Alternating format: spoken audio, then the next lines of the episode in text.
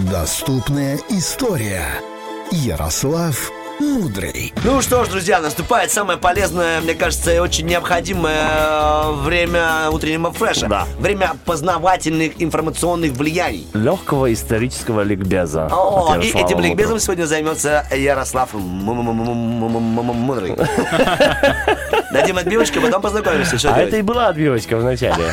Дорогой, да, изучай радио, как работает тут все, микрофончик, Привет! наушники. Привет, давно не виделись, смотрю, да, Кстати, Артём? да, мы давно с тобой не виделись. Как твои дела? Великолепно. Я тебе кое-что хочу показать, это очень А, ценный... не, не поймал. Хорошо, согласен. Ладно, о ком и о чем ты сегодня будешь рассказывать? Давай, дорогой. На очереди у нас очередное чудо света. Поговорим О. сегодня про статую Зевса в Олимпии. Это хорошо. Но для начала Давай для нужно, начала. как обычно, разобраться с местом, где она находилась, самой Олимпией. Что же это такое? Это не город, сразу скажу. Это одно из крупнейших святилищ в Древней Греции. То есть люди там как бы не жили, они находились неподалеку в полисе под названием Элида. То есть, я понимаю, то есть там не жили, там отдыхали, наблюдали. Ну, знаете, что-то типа кемпинга, да, такого? А. Типа Вот. собачий пляж. Ну, как-то, ну, там храм был, там жрецы по-любому были. Вот, но А, сами ну, люди значит, там не- по- значит, постоянно там не находились. Городской пляж. Значит, э, Олимпия имела такое культовое значение. Здесь, как я уже сказал, был храм.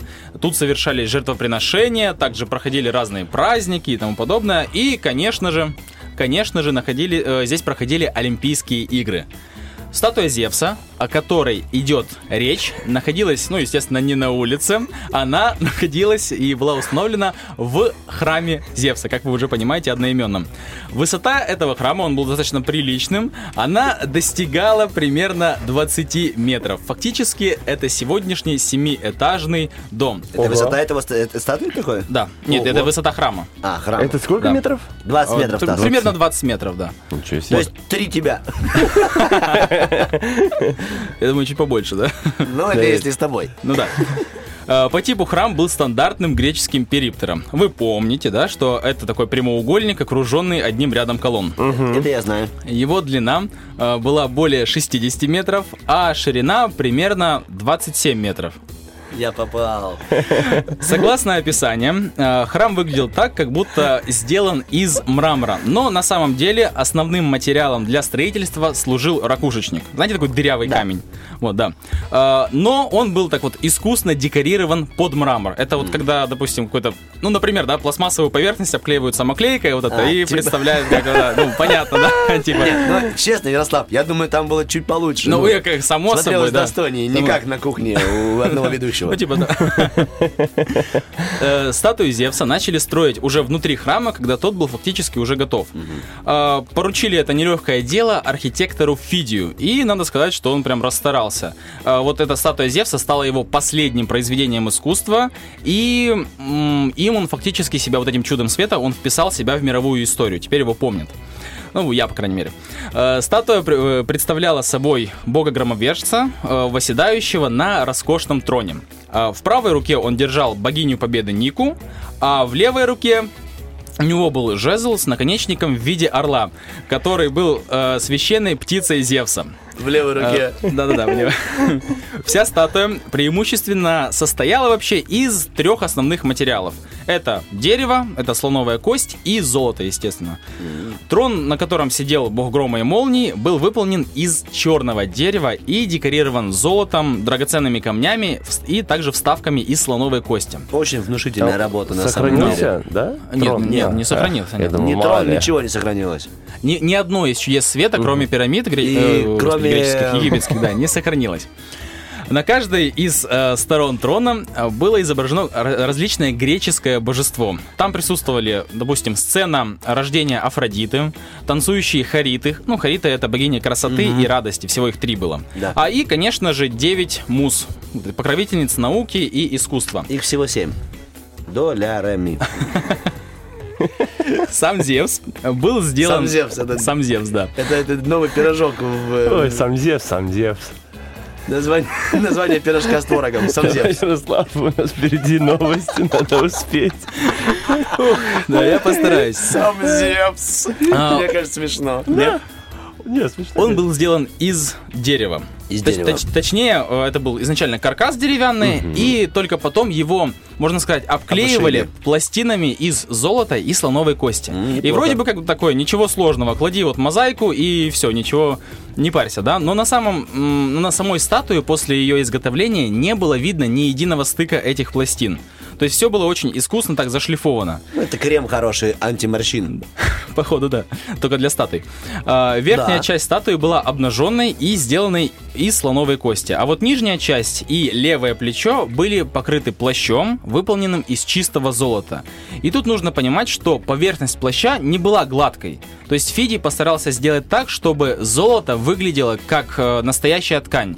И не простая ткань, а еще и вот украшенная различными узорами. Например, там звезды, растения и тому подобное. То есть, ну, а- вот одно дело вышивать на полотне, а другое как бы превратить золото в свое полотно и вот вышивать Да. на нем уровень. Знаешь, э, что И было для мой него плащ из чистого золота. наглядным, И он спасет тебя. наглядным пособием для создания накидки? Оренбургский платок. Он оттуда брал образец, я знаю, читал, сам Зевс, когда... Ну, ну и что там? Э, такие детали, как волосы, венок на голове, борода и сандалии, А. также были выполнены из чистого золота. Глаза статуи были изготовлены из россыпи драгоценных камней и направлены вниз на тех, кто приходил в храм. То есть как А. бы Зевс, как божество, Наблюдает, да. сверху вниз на людей. Правильно. Ноги Зевса стояли на специальной такой табуретке, ну как подставка для ног. А, и они, вот ножки этой табуретки были сделаны в виде львов. А. Вижу, вижу, да. Очень странно, знаешь, в этом списке табуретка появилась. Просто золотой, золотой плащ. Бриллиантовые глаза. Табуретка? Табуреточка. Не, ну, а, можно, вот о такой Ты ведь табуретке можно только мечтать. Вот открой себя. Раскладушка? Нет, я с тобой согласен, очень все красиво. Гениальным образом был решен вопрос, вот этого на картинке не увидишь, с освещением статуи. Так как она получилась высотой примерно 14 метров, это где-то 5 этажей. Ого, ты представляешь себе Кио? Да. Пятиэтажка. То есть э, Зевс. э, греки даже говорили, что если Зевс встанет в храме, то он пробьет как бы крышу. а, ну да? типа будет выше. Да. Это они не учили к- к- косяк, получается. А, ну вот фактически верхняя часть статуи находилась во мраке постоянно. А люстр тогда не было, еще не придумали. Но внизу, у подножья статуи, был сделан небольшой бассейн для оливкового масла, которое стекало с Зевса, когда его обрабатывали. Ну, чтобы слоновая кость не трескалась от времени и сырости. А, Масло, стекающее в бассейн, образовывало собой такого необычного вида зеркало.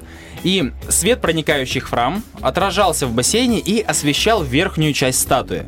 Причем э, Фиди так рассчитал, что ну, за счет того, что бассейн не давал концентрированный луч конкретно, а, а вот он давал рассеянный свет, посетителям храма казалось, что светится сама статуя, и это очень многих приводило в такой благоговейный восторг.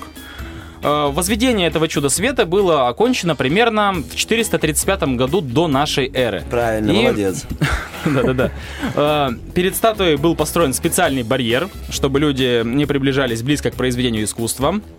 Э, Зевс Олимпийский простоял почти 900 лет на своем месте, пока в 394 году нашей эры римский император Феодосий не запретил Олимпийские игры как вот проявление языческого культа. И вообще, в принципе, в Олимпии очень много чего было разрушено. К тому времени храм уже был, ну, уже, я сказал, не в первоначальном виде, да, и статую Зевса уже успели кое-где, кое-как ободрать, да, ну, то есть самые там дорогие части. Но Глаза. это, это не делало ее менее величественной. По одной из версий статую, согласно приказу еще одного римского императора, перевезли в Константинополь, где-то в 475 году уже нашей эры. Там она еще какое-то время стояла, пока во дворце не случился пожар, и она не сгорела. От нее там остались буквально какие-то, ну, ошметки золота там, сплавленного. И, ну, в общем, ничего такого особенного. А, Но изображение статуи Зевса можно видеть до сих пор на найденных э, римских монетах того периода. То есть они отчеканены, и статуя хоть где-то сохранилась. А, А, интересно. Что же касается храма Зевса в Олимпии, то на его месте, на, на вот месте его развалин в 19 веке работали французские археологи. Все, что они смогли найти, там барельефы, фрагменты разных украшений, сейчас э, можно видеть в музее, ну, в Лувре. Ну хорошо, спасибо. Мы сейчас берем билетики в Париж и там уже посмотрим своими глазками. Как говорится, лучше один раз увидеть, чем послушать Ярослава Мудрого. Народная мудрость а, нашей ведущей Ольги Бархатовой. Спасибо большое, Ярослав. Было на самом деле интересно. Узнали про табуреточку Зевса. Знали, что она была интересной, золотой, большой и красивой. Продолжай в том же духе. Ждем тебя в следующий четверг. Ну а пока гуляй по городу и наслаждайся прекрасной погодой. Как ты его культурно спровадил. Утренний фреш.